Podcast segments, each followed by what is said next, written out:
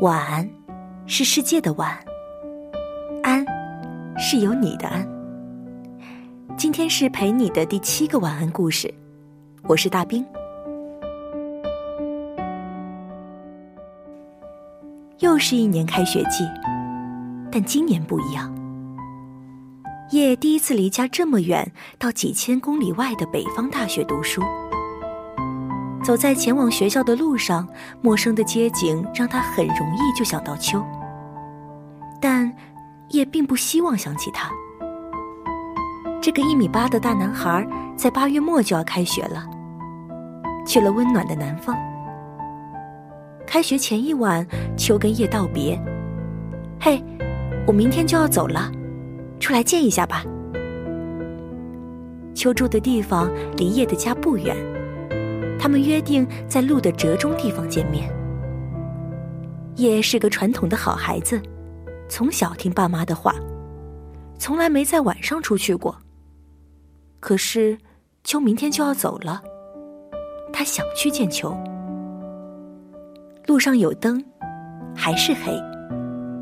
叶一路走得飞快，很快就看到了秋。秋是了解他的，半带笑意的问。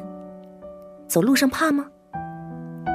叶特别镇定，一本正经的回答道：“我不怕，真不怕，不怕。”两个人唠嗑，不知不觉一个小时过去了。晚上九点多就要回去了。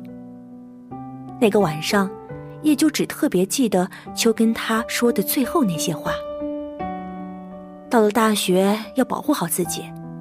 你这人傻，太容易相信别人了。秋总是说他很傻，叶也不知道为什么秋经常说他傻。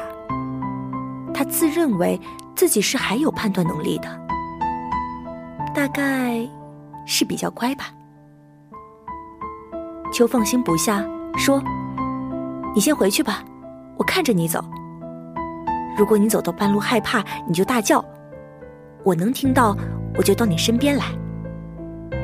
几分钟后，叶到家了，发消息告诉秋：“你这么快到家了？”“对，我是小跑回去的。”其实，叶怕黑怕的要死，愣是路上没有大叫。这个陌生的城市，让他想起那天晚上怕黑的感觉。以前一起上学的时候。很多人都在背地里议论，叶和秋是情侣。他们自己却说和对方是姐弟。叶和秋同年同月，刚好比秋早出生一天，所以叶是姐姐。秋老喜欢老气的叫她大姐。叶和秋是初中同学，老师排座位，秋是叶的斜后桌。秋呢？有点小帅，从小喜欢他的女生有很多。秋也是来者不拒，只要是空窗期，表白就答应。那时，秋刚换女朋友，女友学习不好，秋有问题就喜欢找叶。他喜欢用拳头捶叶的肩膀，让他回头。秋下手重，有几次叶的肩膀有点红红的。时间久了，女友吃醋，每天不厌其烦的问秋：“你是不是喜欢他？你是不是喜欢他？”秋的女朋友不高兴，叶却很无辜，还是哄了他一个月。后来，秋又换了几个新女朋友，也知道他跟这些女孩其实没什么感情。秋也发现，他喜欢和叶说话。他会主动帮叶提行李、提包，可是他都没有主动为女朋友做过这些。很快，秋又空窗期了，刚好是假期，秋和叶还有另外一个女孩，三个人约着一起上辅导班。秋跟叶说：“怎么办？我几个女朋友都因为你分了。”秋在暗示他，叶听懂了。就给过他很多次这样的暗示。要不，我给你介绍个女朋友？叶却假装听不懂。不知道是不是因为出生日子挨得近，叶和秋天生性格也很像。两个人都不愿意服软，喜欢硬碰硬。好啊，秋爽快的说道，比叶回应的更快。秋在等叶先开口，叶也在等秋先开口。叶把秋介绍给他们一起上辅导班的那位女孩，女孩很是兴奋。她说：“她喜欢秋有很长一段时间了。”秋和这位女孩子在一起了。叶明白，自己在相处中也慢慢喜欢上了秋。既然秋有了女朋友，叶也有分寸，不会去影响别人的感情。可是，秋和女孩子的性格十分不一样。果然，很快又分手了。准备大学的时候，秋和叶开玩笑说要考同一所大学。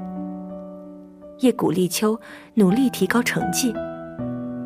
叶把秋的玩笑真的当玩笑。填志愿的时候就没有想起这个约定了。